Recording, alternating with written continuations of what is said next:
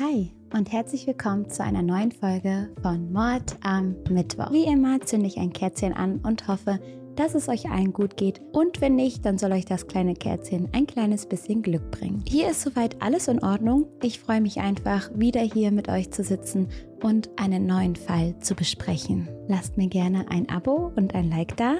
Ich muss das sagen, ich bin YouTuber. Und ich würde sagen, wir starten jetzt direkt rein. Beziehungsweise, ich habe vorher noch einen kleinen Appell an euch, denn mein Team sucht wieder Unterstützung, diesmal im Themenbereich Marketing. Wenn ich hier hin und wieder mal eine Kooperation einbaue, dann soll es sich dabei um Firmen handeln, denen ich vertraue, die ich getestet habe und die ich gut finde, damit ich euch nicht irgendeinen Quatsch anwerbe, sondern euch Dinge zeige, von denen ich wirklich überzeugt bin. Genau dafür suchen wir Unterstützung im Team. Also, wenn du Erfahrungen im Bereich Social Media Marketing hast, dann melde dich gerne. Schau super gern mal in die Videobeschreibung, da kannst du dich bewerben. Und jetzt geht's los. Dieser Fall hat mich nachts wirklich wach gehalten. Er ist so grausam und mysteriös irgendwie verrucht und alles wirkt so mystisch und ich habe so lange darüber nachgedacht, was da passiert sein könnte, denn ich habe zum ersten Mal von diesem Fall gehört, da war er noch ungelöst. Mittlerweile gibt es eine Erklärung für all das, was da geschehen ist, aber ich habe so lange darauf gewartet und ich weiß noch, was für einen Kopf ich mir damals gemacht habe und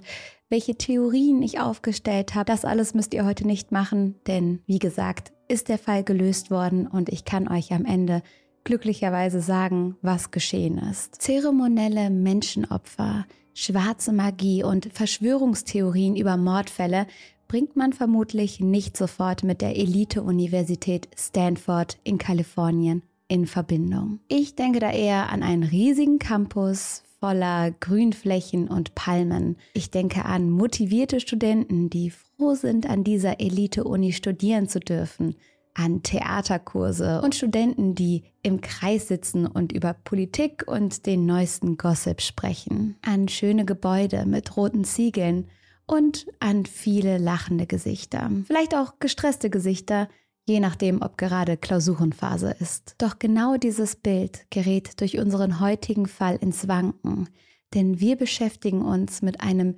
sehr, sehr rätselhaften Mord auf eben diesem Campusgelände. Am 2. Februar 1955 wird Alice Dikema geboren. Sie wächst in Bismarck im Bundesstaat North Dakota auf. Also so stelle ich mir vor, dass Amerikaner Bismarck sagen würden. Bismarck.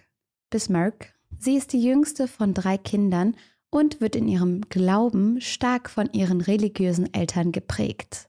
Die Kirche nimmt in der Erziehung und in dem Alltag der Familie eine sehr große und bedeutende Rolle ein. Ihre Eltern sind beispielsweise auch an dem Bau der Bismarck Community Church beteiligt. Beruflich führen die beiden eine Automobilfirma in der Stadt. Alice Heimstadt Bismarck ist eine ruhige, abgelegene kleine Stadt, die von vielen Wäldern umgeben ist. Es ist ein Ort, an dem man seine Nachbarn kennt und sich mit denen anfreundet. Man spricht über die Hecke hinweg, über den neuesten Tratsch der Stadt und Insgesamt wächst sie sehr behütet auf. Mit 18 Jahren ist Alice eine sehr zierliche Frau. Sie hat schulterlanges blondes Haar und trägt einen Pony. Außerdem sitzt meistens eine Brille auf ihrer Nase. Wenn man mit ihr spricht oder sie auf andere Leute trifft, dann hat sie meistens ein Lächeln auf den Lippen. Alice ist zudem sehr wissbegierig und liebt es, sich neues Wissen anzueignen und neue Dinge zu lernen.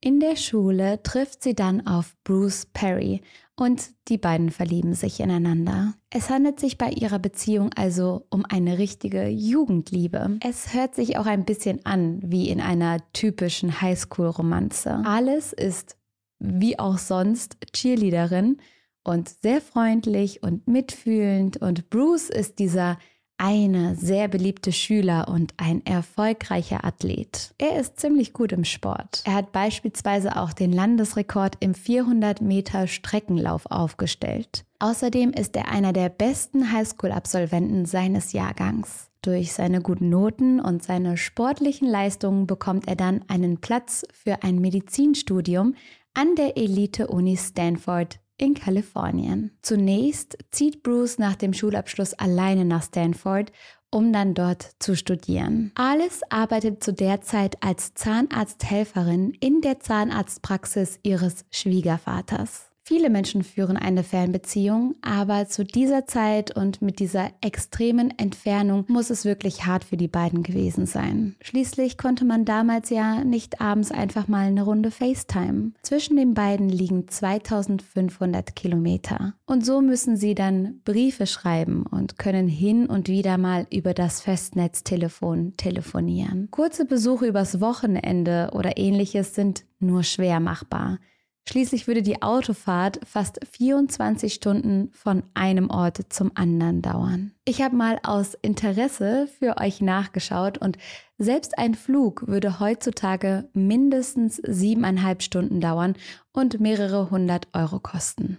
Also es ist wirklich eine große Entfernung, mit der Alice und Bruce plötzlich klarkommen müssen. Zwar sind in den 70er Jahren die gesellschaftlichen Konstrukte ja schon etwas lockerer als in den Jahrzehnten zuvor, weshalb es auch viele unverheiratete Paare gibt, die zusammenwohnen und sich lieben, mit allem, was dazugehört. Für Alice und Perry und ihre Familien kommt das aber nicht in Frage.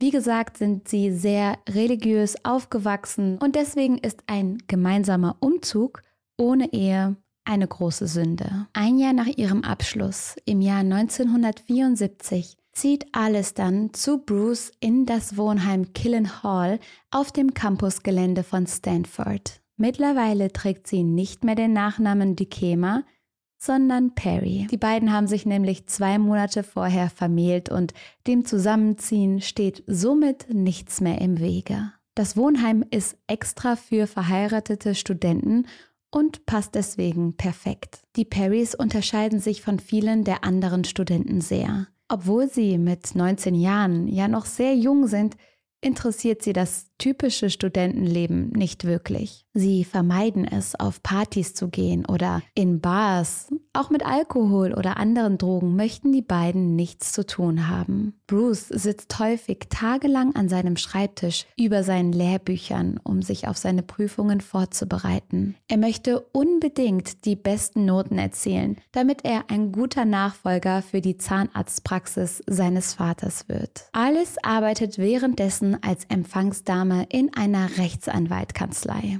Neben ihrer Arbeit sind Bruce und ihre Ehe alles Lebensmittelpunkt. Sie unterstützt ihren Mann in allen Lebenslagen und ist eine liebevolle Ehefrau. Die beiden gehen gerne zusammen spazieren und sind oft in der Natur unterwegs. Außerdem hat ihre Religion natürlich einen großen Platz in ihrem Alltag. Sie sind häufig in der Memorial Church, einer Kirche auf dem Stanford-Gelände. Dort beten sie regelmäßig zusammen.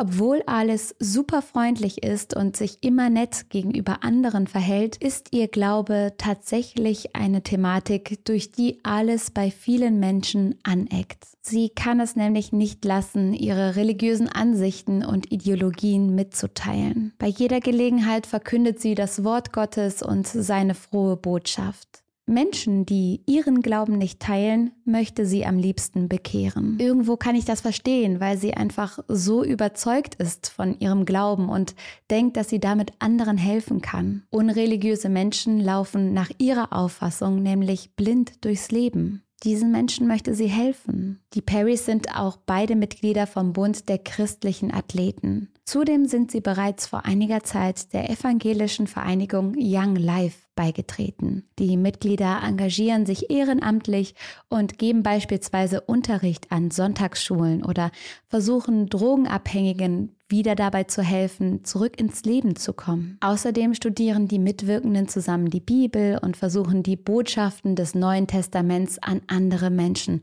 zu vermitteln. Deswegen kann ich verstehen, woher alles kommt. Alles in ihrem Leben ist von ihrer Religion geprägt und Sie liebt es und sie glaubt daran. Und trotzdem verstehe ich auch, dass man irgendwann genervt ist, wenn man vielleicht einfach nur eine lockere Party haben möchte und irgendwer nicht aufhören kann, über seinen Gott zu sprechen. Denn am Ende gilt wie immer Leben und Leben lassen. Ob religiös oder nicht, ab irgendeinem Punkt muss man sein Gegenüber einfach mal in Ruhe lassen, wenn dann nicht die Energy zurückkommt. Auch wenn alles auf Gottes Willen vertraut, macht ihr ihr neues Zuhause auch zu schaffen. Obwohl der Campus von Stanford ja riesig ist und es von Gleichaltrigen nur so wimmelt, fällt es ihr, wie gesagt, super schwer, neue Freunde und Anschluss zu finden. Außerdem vermisst sie ihre Heimatstadt Bismarck sehr, sehr doll. In Kalifornien ist sie einfach mit einer extrem anderen Lebensweise konfrontiert. Sie beschreibt Stanford als sehr anonym, sehr unpersönlich, weil die Menschen sich nicht mal richtig grüßen. Es ist das komplette Gegenteil zu ihrem kleinen Heimatort. Außerdem ist der Lebensstil von anderen Studenten mit Partys, Alkohol und einem freizügigeren Verhalten für die junge, sehr religiöse Frau oft fragwürdig und überfordernd. Und ich sage immer, die Pubertät war auf jeden Fall eine harte Zeit für mich, aber die frühen 20er waren viel, viel schlimmer. Ich weiß nicht, wie es euch geht, aber ich finde, zu der allgemeinen Verwirrung, die man ja so erlebt, wenn man heranwächst, kommt dazu, dass man zum ersten Mal auf eigenen Beinen stehen muss. Und für mich war gerade das Alter von 20 bis 22 super schwer, weil ich nicht nur durch den Wind war, sondern weil ich dann auch meine Rechnungen bezahlen und mich im Leben zurechtfinden musste. Und das war hart. Und ich glaube, so ähnlich ergeht es alles auch zu dieser Zeit.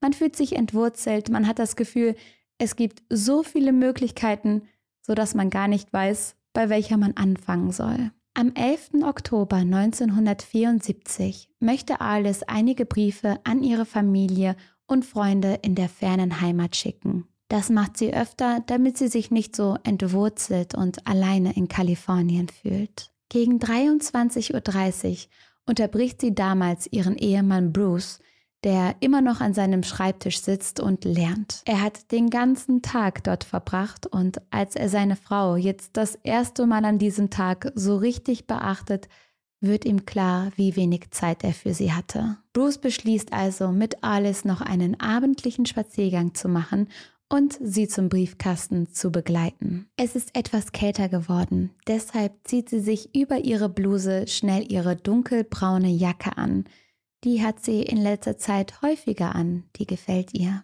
Außerdem trägt sie eine Jeans und beige Schuhe mit Keilabsätzen. Während ihres Spaziergangs kommen Bruce und Alice aber in eine Diskussion. Es geht um einen kaputten Reifen an ihrem Auto, also um was total Unwichtiges am Ende des Tages. Beide sehen aber die Verantwortung, sich um die Reparatur zu kümmern beim jeweils anderen und so schaukelt sich die Auseinandersetzung immer weiter hoch. Es gibt so Tage, ne? Schließlich streiten die beiden sich dann richtig wegen diesem blöden Reifen und werden immer, immer wütender. Plötzlich bleibt alles stehen.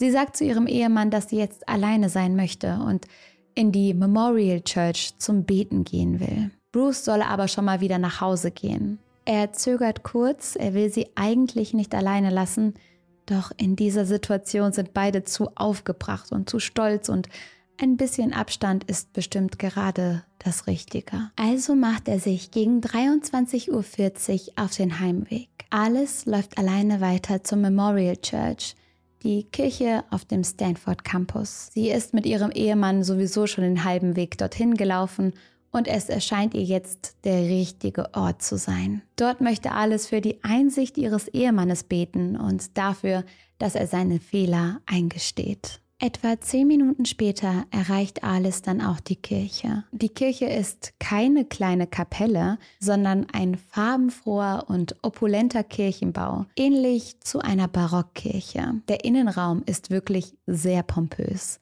Überall hängen Gemälde und Teppiche an den Wänden. Es gibt Skulpturen, Rundbögen und alles im Innenraum glänzt golden. Die Memorial Church hat einen langen Mittelgang, der mit einem roten Teppich ausgelegt ist. Am Ende des Ganges steht der Altar, zu dem mehrere Stufen hochgestiegen werden muss. Alice läuft den Gang nach vorne, bis sie die ersten Reihen der hölzernen Sitzbänke erreicht. Dann macht sie neben einer der Bänke auf der linken Seite einen Knicks läuft in die Sitzreihe und kniet sich hin zum Beten. Zwei andere Studenten beobachten Alice dabei, wie sie die Kirche betritt und anfängt zu beten. Kurz darauf verlassen die Studenten dann die Memorial Church. alles bleibt dort alleine zurück. Die Kirche wird in der Nacht zwischen 0 Uhr und 6 Uhr morgens immer abgeschlossen. Der Wachmann Steve Crawford ist an diesem Abend aber etwas später dran, deshalb erreicht er nach seinen Angaben die Kirche erst gegen 10 nach 0 Uhr. Er sagt, dass er aber niemanden dort gesehen hat, dass er trotzdem mal in die Kirche reingerufen hat, dass jetzt abgeschlossen wird und dass das Gebäude verlassen werden muss. Später sagt er aus, dass niemand ihm geantwortet habe und er daraufhin die Kirche dann abgeschlossen hat. Dann sei er gegangen. Schon kurz nachdem sich Bruce auf den Nachhauseweg gemacht hat, bereut er seine Entscheidung. Bis er in der Wohnung ankommt, ist die Wut über seine Frau verflogen und er hat ein richtig schlechtes Gewissen. Wir kennen das alle nach so einem aufbrausenden Streit, wenn dann so ein kleines bisschen wieder die Realität einkehrt, dass man dann sich manchmal richtig schlecht fühlt, weil man falsch reagiert hat. Unruhig läuft er hin und her und wartet darauf, dass alles endlich nach Hause kommt dass sie alles klären können. Doch er ist zu aufgewühlt und beschließt seiner Frau, auf ihrem Heimweg entgegenzulaufen. Bruce weiß ja, dass die Kirche immer um 0 Uhr schließt und normalerweise gibt es einen bestimmten Weg, den sie immer läuft. Er macht sich also auf diesen Weg, doch er trifft nirgendwo auf Alice, ganz anders als er es vermutet hat. Gegen Viertel nach zwölf steht er dann vor der Memorial Church. Er umrundet die Kirche und überprüft alle Eingänge. Es ist alles zugesperrt und von seiner Frau ist nichts zu sehen. Also beginnt Bruce noch weitere Stellen auf dem Campus abzusuchen. Doch der Campus ist riesig und Bruce kann sich nicht so wirklich vorstellen, wo alles sein könnte. Freunde, die sie besuchen könnte, hat sie schließlich nicht und Ansonsten hält sie sich eben meistens in der Kirche oder in der Wohnung auf. Als er sie nicht findet, geht er dann wieder nach Hause und wartet dort auf sie. Doch auch gegen 3 Uhr morgens ist Alice immer noch nicht nach Hause gekommen und Bruce kann nicht mehr warten. Er ruft die Polizei an und meldet seine Frau als vermisst. Tatsächlich gibt es eine kleine Polizeiwache auf dem Campus und die Beamten machen sich sofort auf den Weg zur Kirche wo Bruce sie als letztes vermutet hat. Er könnte sich vorstellen, dass sie in dem Gebäude eingesperrt ist oder sowas, dass sie den Wachtmann nicht gehört hat und der die Tür verschlossen hat. Die Beamten schauen bei der Memorial Church vorbei. Sie rütteln an den Türen und rufen, doch es gibt keine Geräusche von innen. Da ja aber alle Eingänge verschlossen sind und sich niemand meldet, gehen sie wieder. Doch gegen 5.30 Uhr geht bei der Polizei ein Anruf von Steve Crawford, dem Wachtmann von Stanford, ein. Er gibt an, dass er gegen 2 Uhr einen Kontrollgang gemacht hat und da alle Türen verschlossen waren und ihm nichts Außergewöhnliches aufgefallen ist. Er sagt, er habe alle Eingänge überprüft und seinen Kontrollgang dann weitergeführt. Doch bei seinem zweiten Stopp gegen 5.30 Uhr morgens ist eine der Seitentüren plötzlich beschädigt und steht offen. Durch die Tür betritt er dann die Kirche und macht einen schrecklichen Fund. Er findet die Leiche von Alice Perry. Doch der Körper von Alice liegt nicht einfach nur auf dem Kirchenboden. Die Leiche liegt auf dem Rücken, nur wenige Schritte vom Altar entfernt. Sie liegt dort, von der Hüfte abwärts unbekleidet. Ihre Bluse ist zerrissen und ihre Beine sind weit gespreizt. Der Täter hat die Leiche außerdem sehr auffällig in Szene gesetzt. Ihre Arme sind über ihrer Brust gefaltet und zwischen ihren Brüsten steckt eine geweihte Kerze, die vermutlich vom Altar entwendet wurde. Alice Jeans wurde in V-Form spiegelverkehrt zu der Leiche und ebenfalls in einer gespreizten Form auf den Boden gelegt. Außerdem wurde mit Gewalt eine Kerze in ihre Geschlechtsorgane gestoßen. Die Kerze ist fast einen Meter lang und es wird später festgestellt, dass Alice damit sexuell missbraucht wurde. Am Tatort kann außerdem Sperma festgestellt werden. Die ersten Untersuchungen ergeben, dass Alice geschlagen und gewürgt wurde. Zu ihrem Tod hat aber schlussendlich eine Verletzung an ihrem Kopf geführt. Der Täter hat ihr mit einem Eispickel auf den Kopf geschlagen und dadurch ihren Schädel massivst beschädigt. Der Eispickel steckt noch immer in ihrem Kopf, als Alice gefunden wird. Der sexuelle Missbrauch mit der Kerze wurde ihr nach ihrem Tod zugefügt. Der Tatort ist ein extrem schlimmer Anblick und es ist so grausam, was alles in der Zeit vor ihrem Tod und kurz danach angetan wurde. Der Tatort erschüttert auch die Ermittler, die bald darauf in der Kirche ankommen. Besonders die Inszenierung der Leiche sorgt für viele Fragen. Warum hat sich der Täter so viel Mühe gemacht beim Tatort? Was hat das zu bedeuten und ist das vielleicht eine versteckte Botschaft? An den Klamotten der Leiche werden menschliche Spuren gefunden. Es gibt aber noch keinen DNS-Nachweis oder andere Verfahren, durch die eine Zuordnung zu einem Täter möglich wäre. Es steht schnell fest, dass Alice Perry kurz nach Mitternacht gestorben sein muss. Die Beamten gehen wegen dem Todeszeitpunkt davon aus, dass Alice noch gelebt hat, als Steve Crawford beim Zuschließen der Kirche in den Innenraum gerufen hat. Sie glauben aber, dass der Täter sie gezwungen hat zu schweigen. Das würde heißen, dass sie zu diesem Zeitpunkt schon Todesangst verspürt haben muss und wusste, dass sie in großer Gefahr ist. Diese Theorie passt auch zu einer der anderen Zeugenaussagen. Jemand hat zwischen Viertel nach zwölf und halb eins seltsame Geräusche aus der Kirche gehört, sowas ähnliches wie ein Schrei. Doch es folgen keine weiteren Geräusche. Deshalb denkt der Zeuge, dass er sich das Ganze nur eingebildet hat und läuft weiter. Und an der Stelle will ich noch mal kurz betonen, es ist so wichtig, Bescheid zu sagen. Wenn ihr das Gefühl habt, hier ist etwas komisch, hier könnte möglicherweise jemand in Gefahr sein, sagt Bescheid. Meldet euch bei irgendwem, ruft die Polizei an. Im besten Fall ist ja nichts. Dann wird euch auch nichts passieren. Niemand ist euch böse. Aber wenn ihr etwas hört, wenn ihr etwas spürt, ruft Hilfe. Einer meiner Nachbarinnen ist in meiner alten Nachbarschaft von meiner letzten Wohnung etwas Schlimmes passiert. In den frühen Morgenstunden habe ich Hilfeschreie gehört und ich habe auch genau dasselbe gedacht. Ich habe gedacht, nee, ich habe mich vertan. Ich war noch ganz übermüdet und habe mir gedacht, dass ich das Ganze höchstwahrscheinlich geträumt habe oder mir eingebildet habe. Und trotzdem bin ich ans Fenster gelaufen und habe dann gesehen, dass da andere Menschen reagiert haben. Die sind sofort zu einer Garage gelaufen und der Frau wurde glücklicherweise sofort geholfen. Aber ich habe da wirklich gemerkt, hey, wenn ich die anderen Menschen nicht gesehen hätte, hätte ich das Ganze als bösen Traum abgestempelt.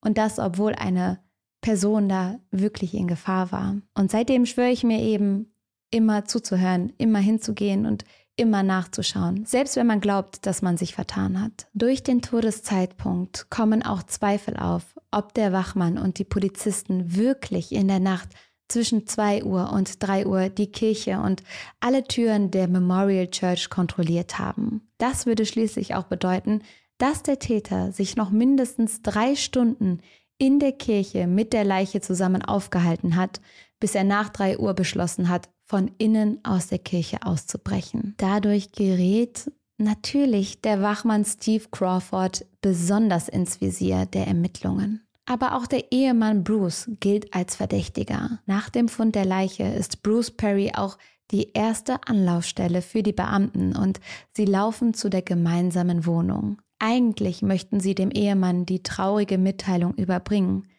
doch als der die Tür öffnet, ist er voller Blut. Bruce erklärt den Ermittlern, dass es sich um sein eigenes Blut handelt, weil er immer, wenn er unter Stress steht, Nasenbluten bekommt. Doch die Beamten sind misstrauisch. Sie sagen ihm, dass er nun mit aufs Revier kommen muss, um eine Vermisstenanzeige zu machen. Ihm wird also nicht sofort vom Mord an seiner Frau erzählt, sondern er wird mitgenommen und verhört. Bei den Befragungen werden viele Andeutungen gemacht, dass es doch Probleme in der Ehe gegeben haben muss. Von dem Blut auf seinen Klamotten werden Proben genommen. Es kann aber schnell geklärt werden, dass es sich dabei tatsächlich um Bruce Blut handelt. Und erst dann erfährt er, dass seine Frau brutal ermordet wurde. Als Verdächtiger wird er aber noch nicht komplett ausgeschlossen. Auf einer der Kerzen an Alice Körper können Fingerabdrücke gefunden werden. Die Beamten gehen davon aus, dass es sich hierbei um die Abdrücke des Täters handeln muss. Weder die Fingerabdrücke von Bruce noch die vom Wachmann Steve Crawford passend zu diesen Abdrücken. Beide Männer werden also erstmal entlastet und die Polizei hat es nun mit einem unbekannten Sexualstraftäter und Mörder zu tun. Es ist klar, dass so eine schreckliche Tat eine extreme öffentliche Aufmerksamkeit auf sich zieht. Der stellvertretende Sheriff Tom Rosa entscheidet sich deshalb dazu, sich schnellstmöglich vor der Presse zu äußern, um Spekulationen zu entgehen. Denn ihr könnt euch vorstellen, die Zeitungen drucken, bevor man irgendwas wirklich weiß. Er geht von einem sexuellen Psychopathen als Täter aus. Genaue Informationen über den Tatort und die Todesursache werden aber zurückgehalten. Es werden Hunderte von Menschen auf dem Campus überprüft, unter anderem Professoren, Studenten und Mitglieder der Kirche. Alibis und Vorstrafen werden geprüft, doch es scheint keine richtigen Ergebnisse zu geben. Ein Augenzeuge berichtet, dass er um die betreffende Zeit an der Kirche einen Mann gesehen hat. Er beschreibt ihn als rotblonden Mann mit einem Mittelscheitel, um die 25 Jahre. Außerdem trug dieser rotblonde Mann ein blaues, kurzärmeliges Shirt. Anhand dieser Aussage erstellt das FBI ein Profil des möglichen Täters. Nach diesem Profil handelt es sich wahrscheinlich um einen Einzelgänger, vielleicht mit einem militärischen Hintergrund zwischen 17 und 22 Jahren. Es wird nach diesem Mann gefahndet, doch auch das bringt keine neuen Erkenntnisse. Man tappt im Dunkeln. Während die Ermittlungen laufen und es keine genauen Tatverdächtigen gibt, wird ein Trauergottesdienst für Alice Perry ausgerichtet. Was ich irgendwie sehr makaber finde, ist, dass dieser Gottesdienst in der Memorial Church stattfindet. Also in der Kirche, in der Alice grausam zu Tode gekommen ist. Nur wenige Schritte vom Tatort entfernt werden Predigen und Reden gehalten, um der jungen Alice zu gedenken. Wie schrecklich muss das für die Familie und für Bruce gewesen sein, um Alice zu trauern an genau dem Ort, wo sie die letzten grausamen, schrecklichen Minuten ihres Lebens verbracht hat. Durch die Inszenierung des Fundortes gibt es natürlich viele Verschwörungstheorien, die immer wieder angeheizt werden. Es gelangt an die Öffentlichkeit, dass der Mörder von Alice persönliche Gegenstände von ihr nach dem Mord mitgenommen hat. Zudem verschwinden Gegenstände von ihrem Grab. Auf keinem der anderen Gräber gab es einen Vandalismus oder Diebstähle, weshalb viele davon ausgehen, dass der oder die Täter gezielt Trophäen von Alice Mord und Alice Grab mitnehmen wollten. Und das finde ich auch so schrecklich, dass ihr nicht mal nach ihrem Tode Ruhe gewährt wird, dass man da noch ihr Grab schändet. Es gibt auch noch viele weitere Theorien um den Mord von Alice. Einiges wurde vielleicht auch durch den Dekan der Memorial Church geprägt. Er beschreibt den Tatort nämlich als kultisch und satanisch, wodurch sich schnell verschiedene Gerüchte entwickeln. Alles soll auch wirklich mit satanischen Kulten in Berührung gekommen sein. Sie soll mit der Gruppe Young Life in Städte gefahren sein und versucht haben, Anhänger eines satanischen Kults zu ihrem Glauben zu bekehren. Es kann nicht genau bestätigt werden, dass sie das wirklich getan hat, aber falls doch, kann man sich vorstellen, dass sie nicht auf große Begeisterung gestoßen ist. Und da viele das bestätigen, dass Alice ja immer versucht hat, andere von ihrem Glauben zu berichten und zu bekehren, kann man sich auch das vorstellen. Fünf Jahre nach dem Mord erhält der Sheriff Terry Gardner zudem ein seltsames Päckchen. In dem Paket befindet sich nur ein Buch mit dem Titel Anatomie der Hexenkunst.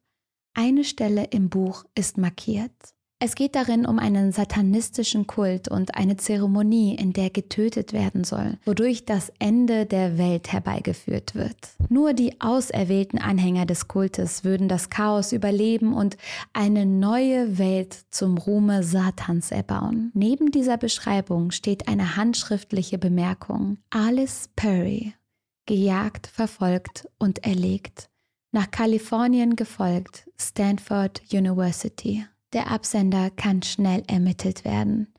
Es handelt sich um den berühmten Serienmörder David Berkowitz, der zu diesem Zeitpunkt im Gefängnis sitzt. Zu diesem Herrn haben wir auch mal ein Video gemacht. Ähm, könnt ihr euch sehr gerne mal reinziehen. Wahnsinn, dass der da jetzt schon wieder mitmischt. Nach einem Verhör steht für die Beamten aber sehr schnell fest, dass David nur ein Wichtigtuer ist. Genaue Details über den Mord weiß er nicht. Er hat lediglich die Informationen, die auch in den Zeitungen verbreitet werden. Hier zeigt sich also, wie gut es war, dass so viele Details zurückgehalten wurden, um Trittbrettfahrer zu vermeiden. Für die Ermittler kann er also schnell als Verdächtiger ausgeschlossen werden.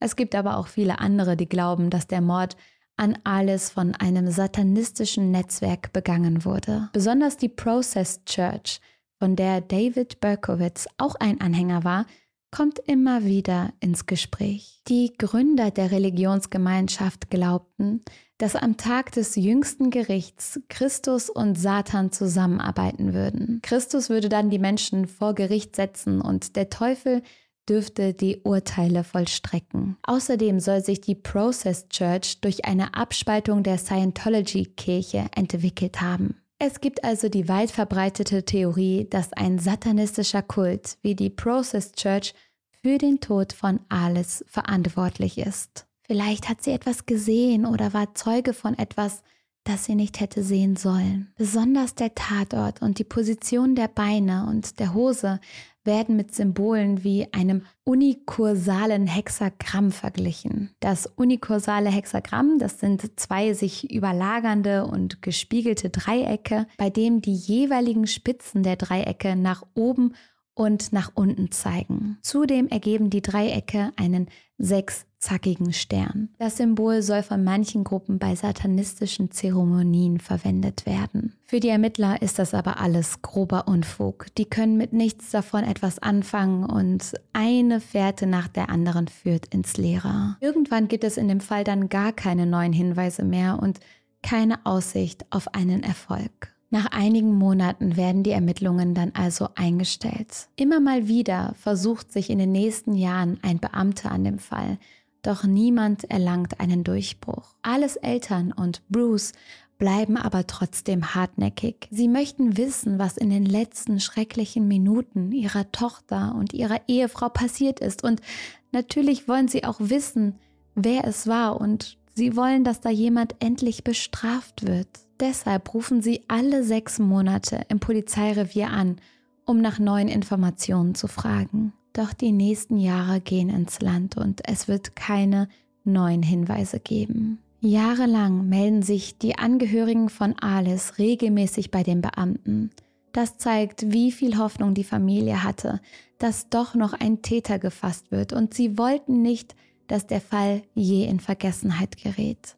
Doch nach so vielen Jahren verlieren auch sie die Hoffnung auf eine Klärung der Tat. Nach über 35 Jahren nach dem Mord werden die Anrufe immer weniger, bis es schließlich keine Anrufe mehr gibt. Wie so oft in unseren Fällen kommt auch im Mordfall Alice Perry eine technische Entwicklung ins Spiel, die alles ändert der DNS-Abgleich. 2018, 44 Jahre nach dem Mord, können die damals gefundenen Spuren auf der Leiche mit den Verdächtigen abgeglichen werden. Die Ergebnisse zeigen, dass es sich zweifelsfall um die DNS eines uns bekannten Mannes handelt. Man findet die DNS von Steve Crawford, dem Wachmann der in der Mordnacht für das Zusperren der Kirche zuständig war und derjenige, der den Beamten den Fund der Leiche während seiner Schicht gemeldet hat. Steve Crawford galt ja damals schon als Tatverdächtiger. Es gab aber nicht genügend eindeutige Hinweise, um ihn zu verhaften oder eine Anklage zu erheben. Seine Fingerabdrücke haben damals nicht zu den mutmaßlichen Abdrücken des Täters gepasst. Es zeigt sich aber, dass auch nach so vielen Jahren die zuständigen Beamten Steve als Verdächtigen nie richtig aus den Ermittlungen ausgeschlossen haben. Schließlich gehört seine DNS zu den ersten, die mit dem neuen Verfahren getestet werden. Durch diese Ergebnisse stehen die Polizeibeamten also am 28. Juni 2018 mit einem Durchsuchungsbeschluss vor der Haustüre von Steve Crawford. Die Polizisten klopfen gegen die Tür und fordern Steve auf, dass er die Tür aufmachen soll. Außerdem rufen sie ihm durch die Tür zu, dass sie wegen dem Mordfall Alice Perry hier sind. Und das war wahrscheinlich ein Fehler. Steve Crawford hält die Beamten vor der Tür hin und ruft, dass er noch kurz etwas anziehen müsste. Die Polizisten stehen währenddessen vor der Haustüre und sind bereit, die Wohnung im Notfall auch zu stürmen und Steve zu überwältigen. Weil es sehr lange dauert, betreten die Beamten irgendwann dann von selbst die Wohnung und sie finden Steve mit einer Waffe in der Hand auf seinem Bett sitzen. Die Polizisten weichen zurück und gehen in Schutz. Und dann plötzlich hören sie einen Knall. Als die Beamten daraufhin wieder das Schlafzimmer betreten, finden sie Steve am Boden liegend vor. An seinem Körper ist eine Schusswunde klar erkennbar, durch die Blut auf dem Boden fließt. Steve hat seine Waffe auf sich selbst gerichtet und geschossen. Er wird von den Beamten noch an Ort und Stelle für tot erklärt. Die Wohnung wird daraufhin durchsucht und es wird ein alter Abschiedsbrief gefunden. Den hat Steve vermutlich nach einer Befragung eines Ermittlers geschrieben. Der Gedanke an den Tod scheint bei Steve also lange präsent gewesen zu sein. Und es ist auch interessant, dass er nach so vielen Jahren immer noch hin und wieder befragt wurde. Zu der Tat äußert er sich in den Briefen nicht. Durch den Selbstmord von Steve Crawford bleiben viele Fragen unbeantwortet. Was ist in dieser Nacht passiert? Wieso hat er den Tatort so hergerichtet? Was war sein Motiv für die grausame Tat und zu wem gehören die Fingerabdrücke auf der Kerze am Tatort? Auch wenn für die Polizei der Täter feststeht und der Fall als geklärt gilt, gibt es weiterhin viele Verschwörungstheorien. Viele glauben trotzdem, dass eine satanistische Gruppe oder eine andere ideologische Gemeinschaft dahinter stecken könnte.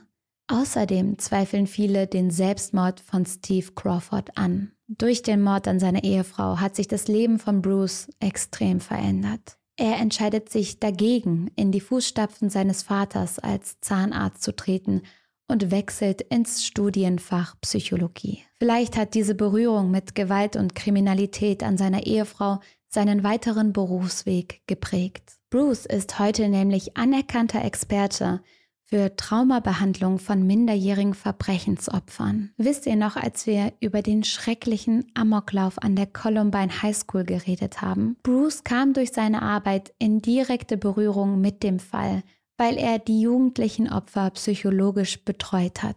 Verrückt, wie die Fälle, über die wir sprechen, manchmal ineinander verlaufen können. Es gibt viele Menschen, die nicht glauben, dass Steve Crawford wirklich der Mörder von Alice ist. Ich denke, es ist auch schwer, keine Erklärung für seine Tat zu bekommen und kein Motiv zu erkennen. Besonders steht ja auch weiterhin die Frage im Raum, wieso Steve die Leiche so in Szene gesetzt hat. Wollte er damit die Fährte in eine andere Richtung lenken? Für Ales Familie muss es so grausam gewesen sein, sich nach all den Jahren immer noch zu fragen, warum das alles ihrer Tochter angetan wurde. Und obwohl ein Täter gefasst ist, fragen sie sich das auch heute noch. Alles Vater, der jahrelang beim Polizeirevier angerufen hat und der immer wissen wollte, wer seine Tochter umgebracht hat und wieso, starb leider drei Monate vor dem Durchbruch in dem Fall. Er wusste also nicht mal, wer der Täter ist. Es tut mir so leid, dass er 44 Jahre lang diese quälenden Fragen im Kopf hatte und dass er die Überführung des Täters nicht mehr mitbekommen hat. Steve Crawford ist bei seinem Selbstmord 74 Jahre alt. Er hat 44 Jahre lang ein freies Leben geführt, obwohl er vermutlich einem anderen jungen Menschen die Chance auf ein erfülltes Leben genommen hat. Alice war gerade mal 19 Jahre alt und hatte noch so viel in ihrem Leben vor sich. Obwohl der Täter überführt wurde, gibt es noch so viele offene Fragen. Fragen, die leider für immer ein Rätsel bleiben werden. Am Ende hoffe ich einfach, dass es Alice, wo auch immer sie jetzt ist, gut geht und dass ihr einen schönen Abend habt. Ich bin sehr dankbar für euch, für jede einzelne Person da draußen, die meine Videos schaut. Und ich drücke euch, macht's gut und bis zum nächsten Mal.